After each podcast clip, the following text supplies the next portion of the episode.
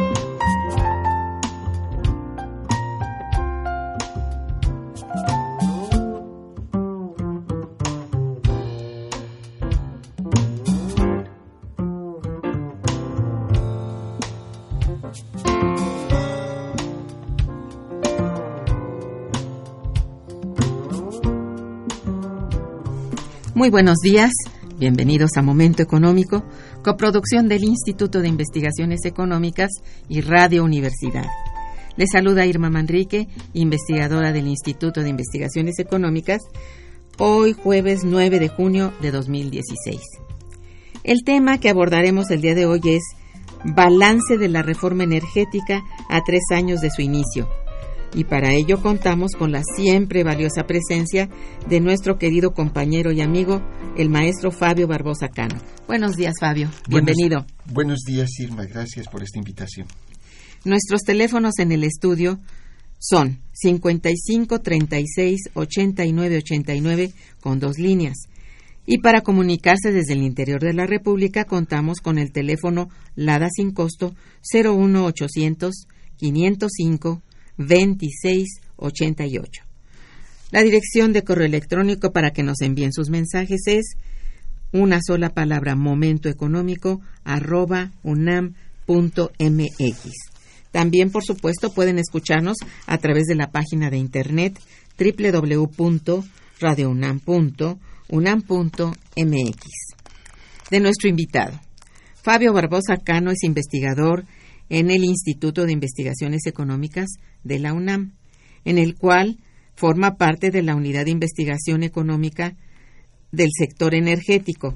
Imparte clases en la Facultad de Economía de nuestra universidad y participó en la coordinación del libro Pemex Pasado y Futuro y es autor del libro Petróleo en los hoyos de Dona y otras áreas desconocidas del Golfo de México. Una de sus más recientes publicaciones es agotamiento de los campos petroleros gigantes y nuevo potencial de hidrocarburos en México.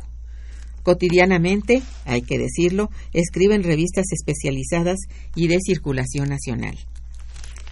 Muy bien, pues dedicaremos este programa a conocer las principales conclusiones con relación a la reforma energética que se tienen hasta este momento eh, pues para ello y, bueno, nos acompaña nuevamente, como siempre, dándole seguimiento a esta problemática tan importante para nuestro país, nuestro compañero precisamente Fabio Barbosa, que eh, nos va a mm, hablar de cuáles son las principales conclusiones que se pueden tener hasta este momento sobre la reforma energética, ya que esta tiene pues tres años de que se inició, entonces ya podríamos sacar algunas conclusiones acerca del funcionamiento, del éxito o fracaso de esta reforma. ¿No es cierto? Así es. Eh, Este tema fue examinado en un reciente seminario que se llevó a cabo en nuestro Instituto de Investigaciones Económicas, eh, el seminario de, teoría económica que coordina el doctor Ramón Martínez Escamilla. Eh, en este seminario, la conclusión que se llegó al examinar la reforma energética es que sin duda podemos decir que ha fracasado. Este, para llegar a esta conclusión, se realizó un ejercicio de análisis cuantitativo, intentando buscar indicadores que pudieran medirse, índices que cualquier ciudadano pueda compulsar utilizando los documentos oficiales como referencia, entre ellos, por ejemplo, el volumen de recursos que eh, esta reforma del licenciado Peña Nieto ha logrado que el capital privado acepte contratar. Dos, el número de campos que ya están siendo operados por empresas privadas. Tres, la, midiendo la superficie que ya ha sido entregada a los, a los capitales privados. Cuatro, el más evidente y fácil de constatar que son las proyecciones de elevar la extracción de hidrocarburos. Entonces, utilizando el llamado Plan Quinquenal de Licitaciones 2015-2019, que establece como meta de las eh, cinco rondas que se propone realizar, eh, podríamos citar estos ejemplos. Eh, en el plan quinquenal se establece la pretensión de licitar un conjunto de 178 mil kilómetros cuadrados. 178 mil kilómetros cuadrados. A la fecha, en tres años, solo eh, se ha logrado que el capital privado acepte poquito más de 1.500. Es decir, ni siquiera el 1%. Es mínimo. por eso se concluyó en el seminario que coordina el doctor Ramón Martínez Escamilla, es una reforma del 1%. Es, es, lo que se ha logrado en estos tres años. El mismo plan quinquenal señaló que el monto de los recursos recursos de hidrocarburos que espera licitar es asciende a 108 mil millones de petróleo crudo equivalente. 108 mil millones es lo que se espera licitar.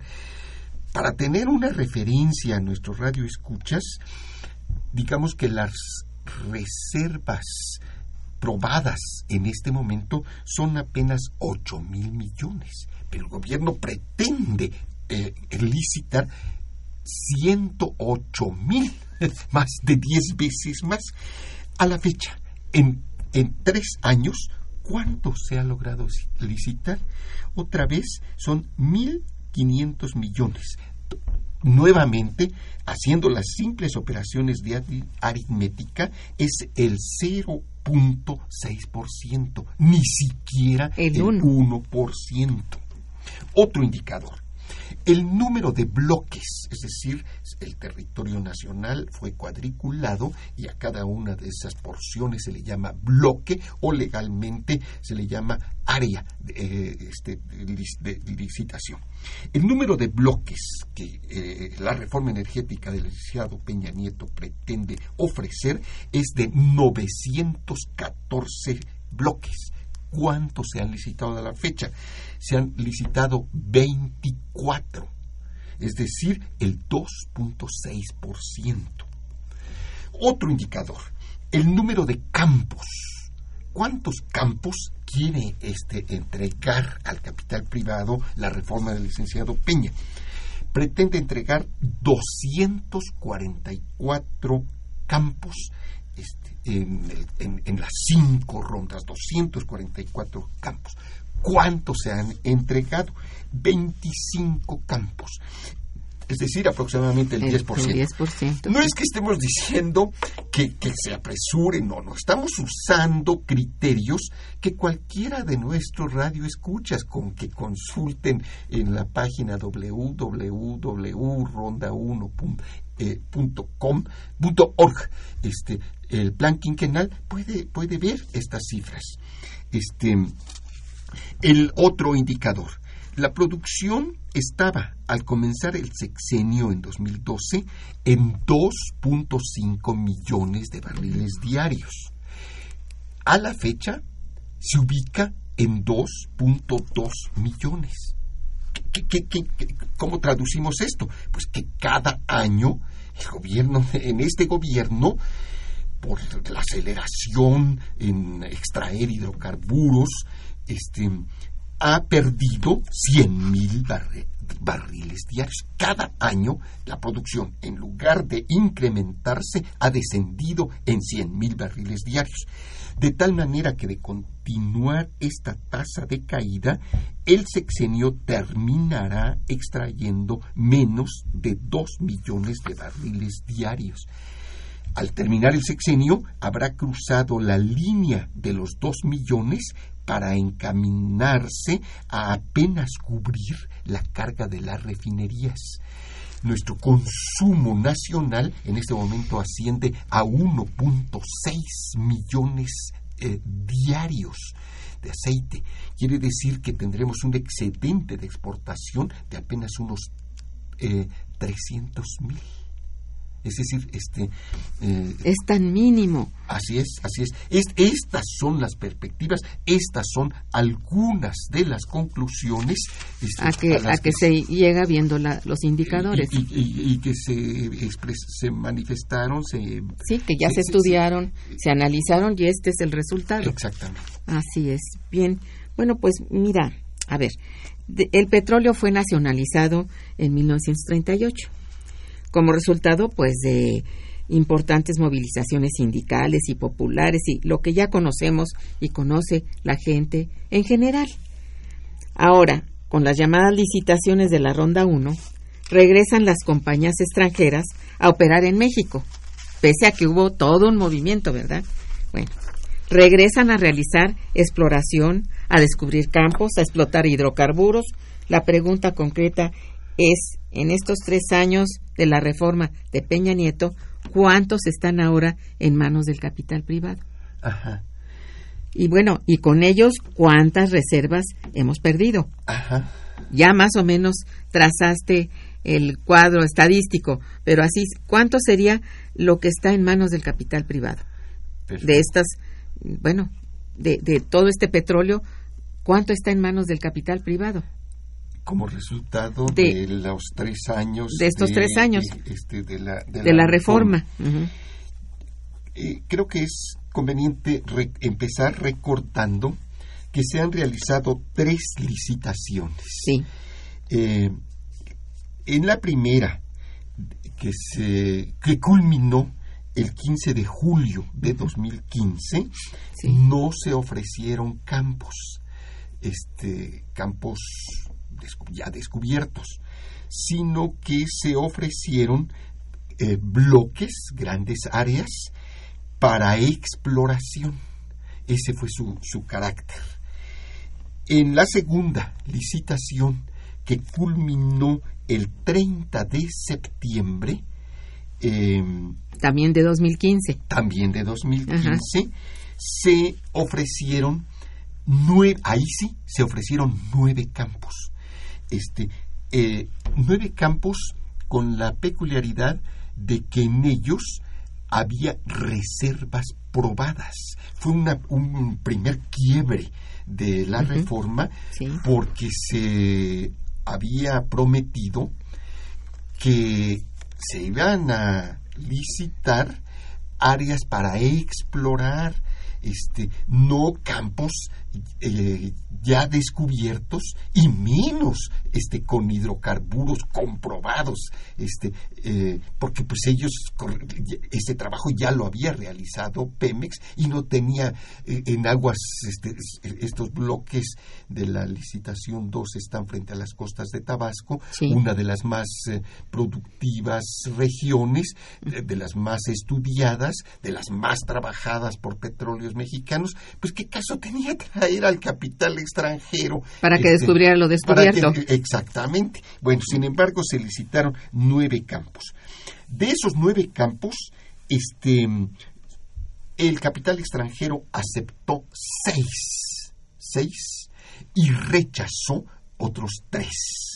Este, los campos que este, el capital extranjero aceptó eh, voy a decir los nombres, aunque este, serían este, estos tres, Amoca, Mistón, Tecuali. Este, todos se encuentran frente a las, a, la costa. a, las costas de, Tabasco. Los ganó la empresa italiana Eni, eh, este, esta, esta, transnacional importante. Este, otro, otro, otro campo eh, llamado Pococh, más o menos en la misma zona, lo ganó una nueva empresa del grupo Baileres, cuyo director general es el anterior este director de Pemex Exploración y Producción, el maestro Carlos Morales Gil. Este, desde luego conoce el área, este, conoce los estudios geológicos, las experiencias en la zona, este, eh, evidentemente es un gran experto en el área. Eh, este, ganó uno de estos bloques. Este, en total, entonces, allí son seis campos. Los seis campos de los con con, con reservas este, comprobadas, simplemente hay que realizar trabajos finales para ponerlos a producir. Este, de estos seis campos, Pemex fue expulsado. No eh, debemos de decirlo con toda claridad. Finalmente. No fue aceptado. No, este. O, eh, sencillamente no se le propuso. Este, no, Pemex podía haber participado mm. en la licitación pero sin recursos, porque incluso sufrió, ha venido sufriendo en estos tres años eh, severos golpes presupuestales que algunos califican casi como golpes mortales contra la institución. Espero que lo examinemos un poquito más adelante este, este asunto. Este, de tal manera que sin recursos o a lo mejor por órdenes expresas tú no participas en esta. Me lo parece. Este, ¿verdad? Deja que sean las empresas privadas las que este, entren a este ejercicio. Este, hay, eh, de hecho, la, nuestra empresa estatal este, fue retirada de estos campos. Finalmente, en la licitación 3, que culminó el 15 de diciembre también del año pasado, ahí Pemex también fue retirado o expulsado de 19 campos. De tal manera que la respuesta concreta en este balance que estamos haciendo es que los campos que Pemex ha perdido, los campos que ahora están siendo operados este, por los contratistas privados, son 25. 25. ¿Qué caray? Sí. Oh, bueno. Este, pues desde luego lo comparamos con los 244, que es el objetivo. Este. Eh, naturalmente aquí ya hay una serie de consideraciones. La eh, el hecho de que se hayan ofrecido campos con reservas no puede seguir, este, continua, eh, no, no, puede continuar, porque entonces incluso implicaría este, eh, lo que se llama un cambio de caballo a mitad del río. Pues ya está siendo por Pemex. ¿Por qué se lo quitan? Claro, claro, claro. Se sabe que son campos pequeños, y difíciles, pero no dejan por ello de ser muy importantes. Y, de hecho, este es demasiado lo que se está perdiendo. Es decir, demasiado lo que ya no pertenece al patrimonio de México. ya no.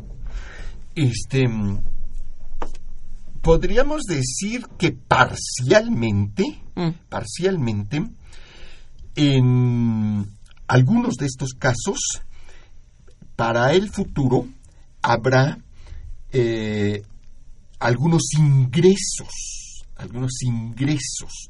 Este, ¿Para Pemex? Para, para el gobierno. Para el gobierno. gobierno, que serán eh, recibidos ya no por Secretaría de Hacienda, sino para una nueva institución creada, en, como dicen, en la nueva arquitectura institucional de la industria petrolera por un fondo este del petróleo. Mm. Así se llamará Ajá. Fondo del Petróleo. Sí. Bien, pues, ay, está de veras difícil. Vamos a hacer una breve pausa y regresaremos. Vamos a oír linda música, quédense con nosotros.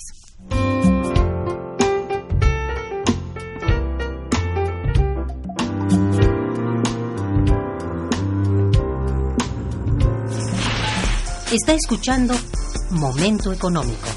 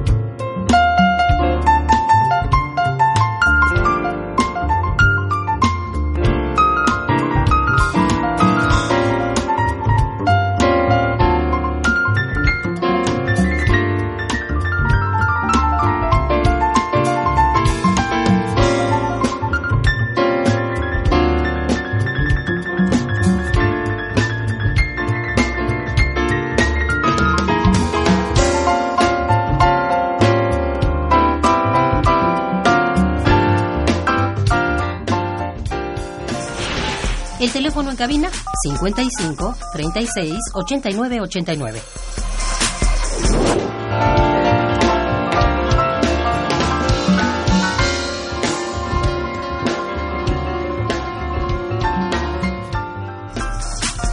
Continuamos en Momento Económico.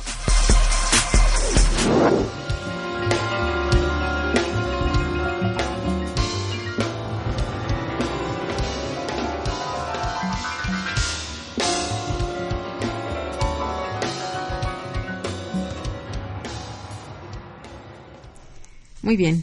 Eh, a ver, uno de los principales objetivos, pues, de la reforma energética es detener la caída de la extracción de hidrocarburos, según esto, ¿no? Incluso la propaganda del gobierno, pues, habla de alcanzar volúmenes más elevados de los de la era Cantarel, lo cual, desde luego, resulta du- dudoso, pues, que ese resultado se llegue a lograr en el sexenio. Pero, ¿qué posibilidades de incrementar la extracción de aceite y gas existen a mediano y largo plazo?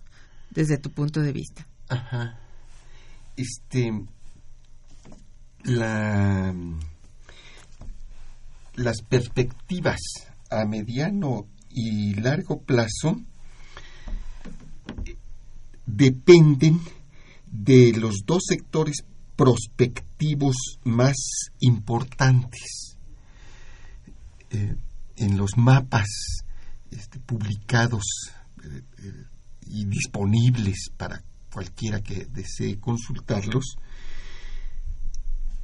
eh, podemos observar que las dos áreas este, prospectivas más importantes son enumeradas en orden eh, de jerárquico, serían las lutitas.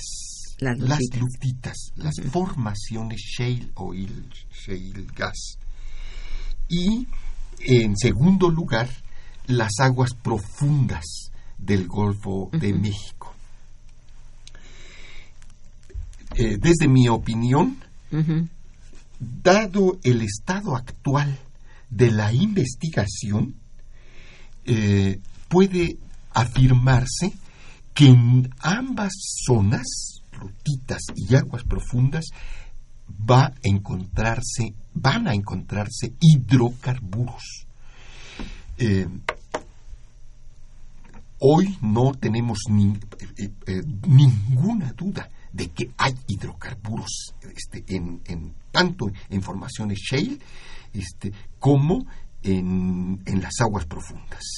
Este, se ha perforado, tenemos Sí. las no se ha obtenido todavía producción comercial en ninguna de las dos, en ninguna de las dos zonas, este, pero este, eh, conocemos las muestras físicas este, del producto, tenemos las cifras de producciones iniciales en ambas este, regiones, Sí. una, en, una en tierra, otra En el costa, mar. en el mar, etcétera.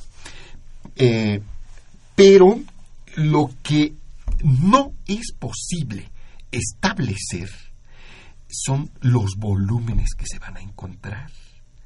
Este, eh, Pues ¿Cuánto hay en el subsuelo? Eso no lo puede decir en este momento nadie. Este, cualquier cifra que alguien adelante ah, sobre este punto tendrá bases muy endebles este, en las clases, en la, le- le- le- cualquier estudiante les puede preguntar cómo lo mediste, sobre qué inferencias, este, eh, co- cómo llegas a estas inferencias, este, es, na- nadie puede saberlo. Este, eh, es- son, este, son hipótesis elaboradas con métodos estadísticos este, diversos. Este, eh, es- es- esa sería la respuesta. No está comprobado. Eh, pues. Claro, esta sería la respuesta este, con honestidad, este, con ánimo de este, no, hace- no, no caer en, en- en- en- en exageraciones. Naturalmente, también este, nos parecen este, eh, hay una amplia suspicacia sobre las cifras Mm. este, que el gobierno o agencias internacionales que go- o gobiernos eh, del extranjero hacen este, y cómo evalúan estos recursos. Este, eh, esa sería la respuesta ahí. Pues sí, todavía es bastante incierto. Aunque sí hay, bueno, habría que pensar más bien en esto que hay, pues cuidarlo como diamante, ¿no? En fin, eh, quiero hacer eh, algunos comentarios y agradecimientos a nuestros radioescuchas, si me permites. Ángel Cervantes dice, felicito al invitado, por supuesto, dice, el paredón del Cerro de las Campanas espera impaciente la ejecución de las aves de rapiña que entregan y devoran la riqueza nacional energética, configurando el delito de alta traición. Bueno. Agustín Mondragón también felicita al invitado y al programa. Dice, con todos estos análisis hechos por especialistas, se llega a la conclusión de que la- las leyes desestructurales que a través de Peña Nieto y del Poder Legislativo, las, transnacional- las transnacionales, perdón, no están robando los nos están robando los recursos naturales desde un punto de vista legal, pero no legítimo ya que el pueblo no participa en la elaboración de esas leyes antinacionales y sociales. Es eh, el señor Mondragón. Ah, ¿comen- ¿Comentó? Sí, sí, Ajá. por favor. Este sí. Eh, señor Mondragón, muchas gracias por este, este comentario. Lo que quisiéramos este, matizar es que mm, a la fecha, después de estos tres años, eh, realmente eh, los nuevos contratistas privados no han sacado un solo barril de este como resultado de las reformas constitucionales del licenciado Peña, Peña Nieto no han sacado un solo barril de aceite ni un solo pie cúbico de gas este es, eh, es, es, Es a futuro. es- eh, esto es Se vende a futuro. exactamente exactamente Mal futuro, por cierto, ¿no? Habría que decirlo, pues bueno. Eh, también David Santiago Montesinos felicita al invitado, dice, la reforma energética que propone Peña Nieto y que se está llevando a cabo es benéfica o no, económicamente hablando. Eh, de ninguna manera. No, no puede ser. eh, al contrario, tiene aspectos que es- este, eh, espero examinemos más detalladamente eh, adelante, eh, profundamente nocivos para los intereses nacionales. Efectivamente.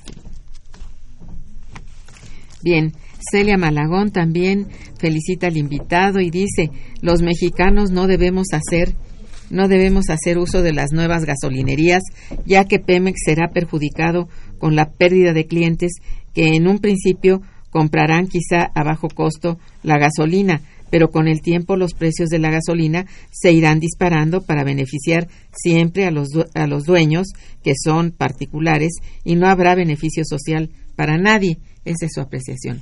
¿Qué opinas tú? Yo opino que mm, los que tiene razón, tiene absolutamente tiene la razón. Sin embargo, en el corto plazo, este, estamos observando en el mercado este, internacional que realmente hay una sobreoferta. Quizá, este, sí, quizá no va a prolongarse. Ta- También aquí hay un, un un gran ámbito de incertidumbres. Este, eh, pudiera prolongarse un poco más, un poco menos, etcétera. En, en este lapso, este, el gobierno está siendo presionado a abrir, este, liberar el mercado de las gasolinas, este, para permitir que llegue capital extranjero, no tanto para este, proveer este, este combustible, sino para hacerse cargo de la construcción de infraestructura de almacenamiento, que es un punto crítico y muy alarmante de seguridad este, de abasto en grandes ciudades. Por ejemplo, la Ciudad de México tiene una autonomía de horas unas horas, un día que se, inter- que se interrumpa el- el- la llegada de gasolinas extranjeras, se este- este- esta ciudad quedaría paralizada, este quedaría sin Hay que estar claros de. Este, claro, de tal manera que este, cuando se libera y se- cuando se adelanta la liberación de las gasolinas, realmente es para, para atacar este problema que fue surgiendo espontáneamente. Este, eh, estaba planeada la construcción de una nueva refinería en Sí, Tula, sí. Hidalgo, este, po- poco a poco fue siendo diferida, finalmente se canceló, al mismo tiempo que la importación de gasolinas se disparó, explotó jun- paralelamente al crecimiento monstruoso del parque vehicular. Como dijimos hace un momentito, el consumo de hidrocarburos de este país creció de 1.2 millones de barriles diarios a 1.6. Un- Es, este es uno de los países este, que, cuyo aumento en el consumo es de los más altos en el mundo este, al mismo tiempo que está detenida esta área de inversión. Entonces, este, se espera pudiera presentarse este, con la liberación algunos, alguna, eh, eh, algunas caídas leves de los precios, por lo menos homogeneizarse con los, De Estados, momento. Unidos, con los Estados Unidos. En el largo plazo tiene razón. Sí. Bien, hay otra, otras llamadas de Salvador Ortiz que felicita al invitado. Dice, el gobierno pretende engañar a la sociedad al ocultarle que ya actualmente algunos pozos petroleros están siendo explotados por extranjeros y capital privado que se beneficiará enormemente de nuestro recurso. Esto nos traerá algún beneficio si el país se, se hubiera encargado de la explotación y administración de estos pozos, ¿cuál hubiera sido el beneficio? Este, eh, ¿Quién es el compañero que hace esta pregunta? Salvador, Salvador Ortiz. Este, eh, le voy a dar mi correo electrónico porque si él conoce alguno de estos pozos que extranjeros estén explotando furtivamente, estamos muy interesados. Al, al, siguiente día yo estaría en ese pozo para constatarlo, tomar fotografías, etcétera. Según nuestra información, según el monitoreo que estamos haciendo constantemente, este ninguno, ninguno de los de los 25 campos que este mencioné, este eh, el capital extranjero en el en, como resultado de las reformas del licenciado Peña Nieto, ha arrancado producción, ha iniciado producción. Es decir, en este aspecto, el resultado de la reforma ha sido cero, absoluto. No solamente cero, sino incluso reducciones en producción. Sí. Reducciones de que es gravísimo para nosotros, claro. Berta Hernández Lugo eh, te felicita también, dice, ¿qué podemos hacer como sociedad ante este despojo que estamos viviendo? ¿Qué futuro tienen las nuevas generaciones ante un escenario caótico como el que nuestros gobernantes de ahora están dejando? Yo diría que esta reforma eh, energética es más, yo no, no, lo diría, sino tú misma en nuestras conversaciones me has este, instruido sobre este punto, Irma, que esta no es una reforma aislada. Este es un conjunto de reformas, de reformas que tiene que ver con la implantación de todo un nuevo modelo. Este eh, es un resultado de la correlación de fuerzas. Y lo que yo estoy observando en este país es un descontento generalizado y una cantidad de movilizaciones populares impresionantes. En este mismo momento, en varios estados de la República, hay una movilización este, que no se había visto en décadas. Este, en el estado de Chiapas, las masas populares tomaron la oficina de los diputados y le dijeron al presidente del Congreso chiapaneco, has violado tu palabra y le pusieron prendas femeninas y lo exhibieron así. Este, toda esta lucha ha permanecido prácticamente oculta, silenciada. Silenciada. Este, Me parece que lo primero que tenemos que hacer es apoyar estas heroicas movilizaciones de mis colegas, los profesores este, del estado de Chiapas y de otros lugares, este, y con, el apoyo a este sector tan combativo, también estaremos contribuyendo a detener este atraco contra la nación que es la reforma energética. Habría que estar claros de todo esto. Has dicho muy bien. Qué bueno, porque sí, la expectativa se va conformando de acuerdo con cierto tipo de pues de discursos oficiales que tienen poco de certero. O sea, se dicen cosas a medias que vienen siendo también algún tipo de mentira.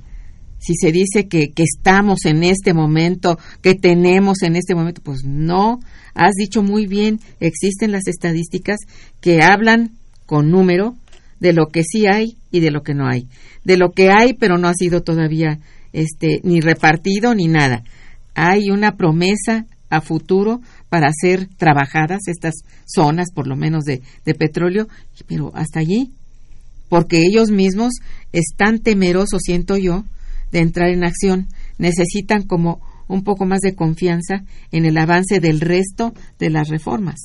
Porque si esto no, no sucede, tampoco van a exponer ni un solo centavo en este país. ¿eh? Yo creo que esto va por ese lado, ¿no? Bien, este, bueno, ¿qué nuevas expresas, eh, qué nuevas empresas están desplazando a Pemex? digamos, ¿qué, qué, característica tiene? Sí. Este es un aspecto al que le concedemos una gran importancia para los ingenieros. Sí. Este, eh, las nuevas empresas que están ahora eh, o, que estarán en el futuro actuando como operadoras, las nuevas operadoras en, la industria petrolera, en la nueva industria petrolera que está este, emergiendo, pues serán nuestros patrones. Este, ya no eh, este, aspiramos que que, nuestro mercado de trabajo sea petróleos mexicanos, que está viviendo una reducción acelerada. Este, se ha perdido todo ese mercado de trabajo.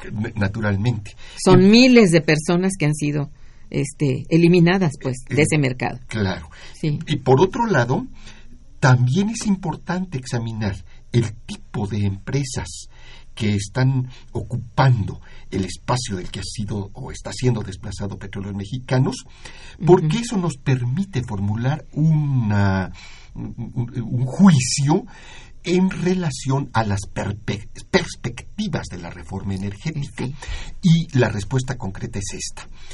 La única gran transnacional que está en este momento este, en en campos eh, eh, que, antes estuvieron eh, que antes fueron controlados por petróleos mexicanos es Eni.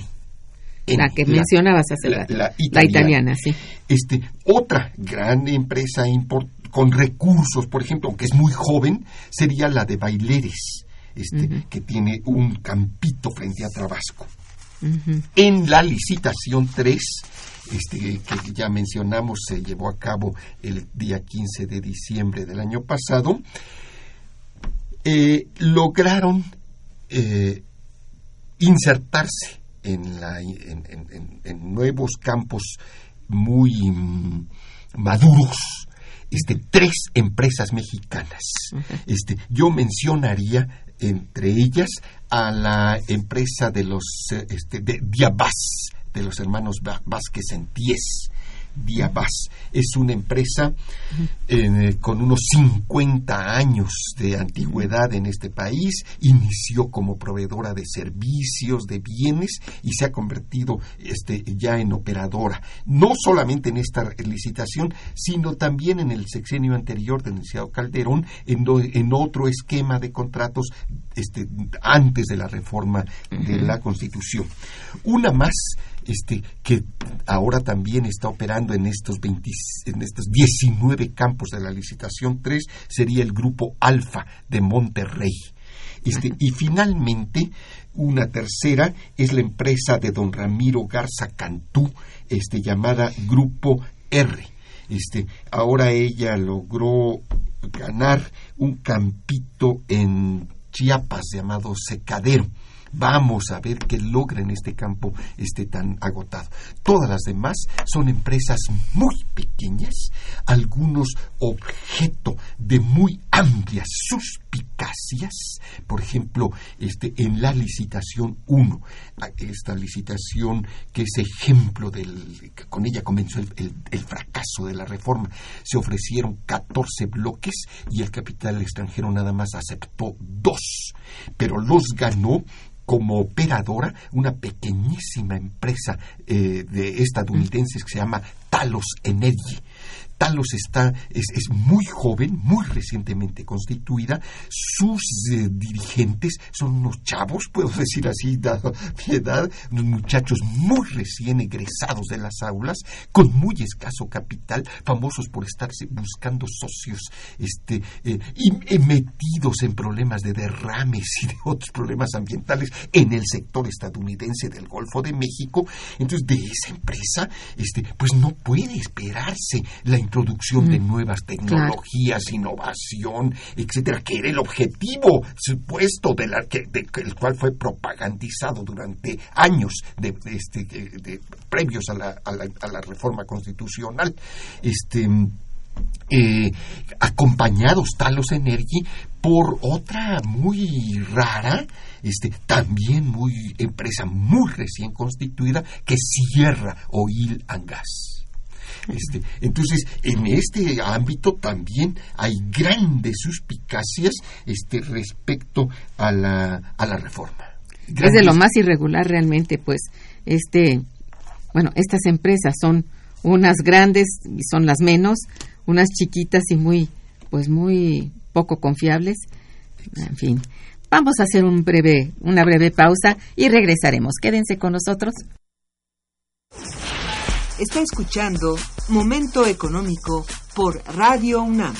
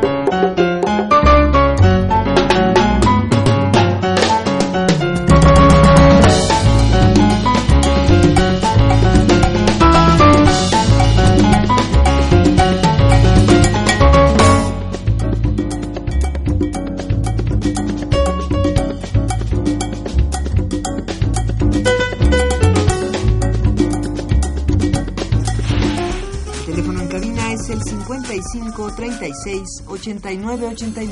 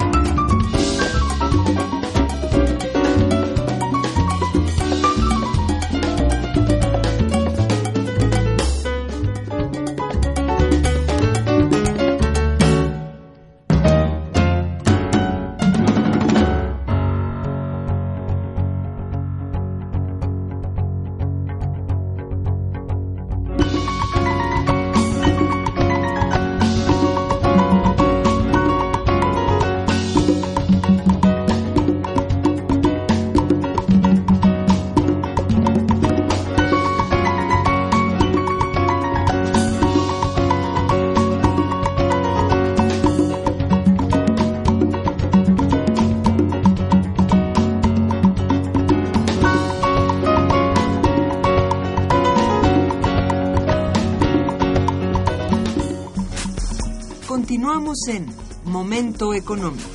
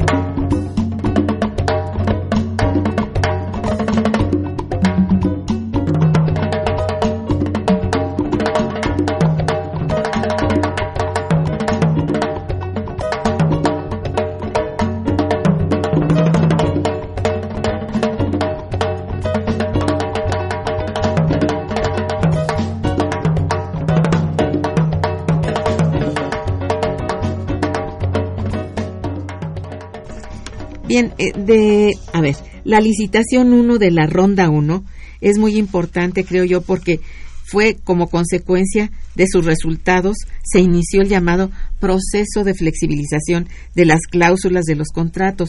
¿Cuáles son sus consideraciones o las tuyas, pues, sobre dicho proceso de flexibilización? Sí, este, este proceso de flexibilización que consiste en abaratar los contratos, en disminuir, en suprimir cláusulas para hacer los contratos más eh, flexibles, más atractivos al capital privado, es, es, es una expresión de las más perniciosas de la reforma de la llamada reforma energética. Es un atentado a los intereses nacionales. Pues sí. Voy a enumerarlas. Uno, eh, violentando la legislación que acababan de aprobar las llamadas instituciones de regulación se convirtieron en impulsoras del mercado privado. Eh, empezaron a otorgar subsidios eh, a futuro este, a las empresas privadas para fomentar el, el surgimiento de un mercado privado. Este, eh, por ejemplo, se modificaron las cláusulas y sin que los contratistas lo pidieran, les otorgaron un 25% adicional de reposición de sus costos en el caso de que lograran un descubrimiento. Este, Más de rodillas, pues. Exacto. Eh, una segunda. En esta misma orientación, la Secretaría de, Secretaría de Hacienda renunció a, un, a recibir una cantidad de dinero llamada bono a la firma. Este, esta cantidad de dinero es un componente básico de los ingresos del gobierno en los contratos de licencia. Cuando se publican los resultados de las licitaciones en los Estados Unidos, incluso se da las sumas millonarias de dólares que el gobierno de los Estados Unidos está recibiendo como eh, en concepto de bono a la firma. Este, aquí el, el gobierno de México transgredió las reformas acababa de aprobar. O sea, no ha comenzado la reforma energética, no ha tenido este un sol como resultado un solo barril de crudo, de petróleo nuevo, de aceite nuevo, de gas nuevo, pero ya está violentando la legislación que él mismo se había dado unos meses antes. Este es, este es, este es el, el, colmo. ¿por qué está haciendo esto? Lo está haciendo porque eh, los resultados de la licitación 1 crearon lo que Fluvio, que debería, Fluvio Ruiz, que debería de estar en este evento. Pero aquí recuerdo que estamos examinando los resultados de la y las conclusiones eh, que fueron examinadas en el seminario dedicado a la reforma energética de nuestro Instituto de Investigaciones Económicas, en el seminario organizado por el doctor Martínez Escamilla. Este, eh, pero todavía hay una, un, dato más que yo quisiera este, señalar. Eh, violentaron en este proceso de deslizamiento, de, como dijiste hace un momento, de ponerse de rodillas ante el capital privado, ante el temor de que los bloques quedaran desiertos, modificaron la definición de área contractual, que estaba establecida en toda la documentación oficial. La definición oficial de área contractual era, es una superficie y una profundidad Ahora la cambiaron y autorizaron al contratista en la tercera licitación a explorar a lo largo de toda la columna geológica. Toda la columna geológica. Esto compromete el futuro porque hay áreas en donde tenemos posibilidades en lo que los geólogos llaman el subsal mexicano el subsal mexicano no está evaluado, de tal manera que esto significa que con las nuevas licitaciones el gobierno está ofreciendo sin conocer qué está ofreciendo, sin conocer el volumen, sin conocer sus dimensiones. Estos son algunos ejemplos de este proceso llamado flexibilización. Qué barbaridad es para romper en llanto, caray, no. Bueno, hay una cosa más la licitación 3 de la ronda 1, efectuada en diciembre del año pasado, eh, bueno, presenta la fecha muchas interrogantes, ¿eh? porque seis meses más tarde de su realización, es decir, tardíamente, se ha informado que en seis bloques ya contratados, las empresas supuestamente ganadoras no han firmado los respectivos contratos. ¿Qué está pasando? que se están retirando las empresas o la licitación se deshace sin, sin aviso, en silencio, ¿cómo? Si tienes razón, eso es lo que está ocurriendo. Se les está deshaciendo en las manos Oh. desde los resultados de la licitación 3 relativa a Sí. campos maduros en unos cinco estados de la República Mexicana. Este, eso es lo que explica lo siguiente, que voy a citarlo aprovechando esta, esta oportunidad. No somos los únicos que están hablando de fracaso de la reforma energética de Peña Nieto. También lo están haciendo los empresarios y banqueros mexicanos. Así es. Voy, voy a citar este, los resultados de mm, una este de- de- hubo un evento recientemente la semana pasada está en primera plana de la jornada. De allí lo de allí tomé esta esta este texto que voy a leer en este momento. El dirigente de un grupo de banqueros de esta de, de, de Bancomer BB, BBVA, este, exacto le dijeron al propio licenciado Peña Nieto y estando allí también el ministro Videga- Videgaray esto que voy a, leer textualmente dicen una cifra no menor de líderes empresariales disminuyó la valoración de las reformas impulsadas por el gobierno federal. Inclusive, algunos llegaron a manifestar desilusión. Desilusión. Lo Pues están claro. diciendo los banqueros mexicanos frente al licenciado Peña Nieto y está en primera plana de la jornada de la semana pasada. Espero que no se les haya escapado. Lo que pasa es que el gobierno vendió al sector empresarial el, el- planteamiento de un gran potencial de hidrocarburos que podría comenzar de inmediato. Naturalmente, los banqueros, las organizaciones empresariales, este, pues no, te- no tienen la información geológica, geofísica, de ingeniería petrolera, que quienes estamos estudiando estos problemas, pues estamos constantemente revisando. Ese es todo.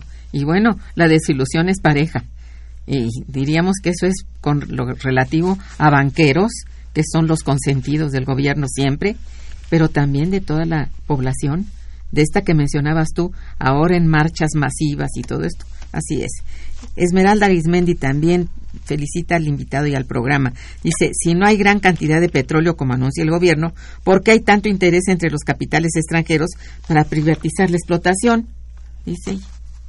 Bueno, lo que estamos aquí examinando, Es Esmera- esto. Esmeralda, Es- es exactamente que Exacto. ahora eh, que el verdadero potencial de petrolero de nuestro país quedó al descubierto, quedó claro que es crudo, muy pesado, muy profundo, que para que sea explotado requiere de altos precios. Los eh, capitales extranjeros han perdido interés en este potencial. Así es. Bien, eh, doña Hilda de San Román, eh, la saludamos con afecto. Dice, para el ve- 2025 están anunciando que se estará usando energía limpia. ¿Qué tan avanzado está en México esta materia?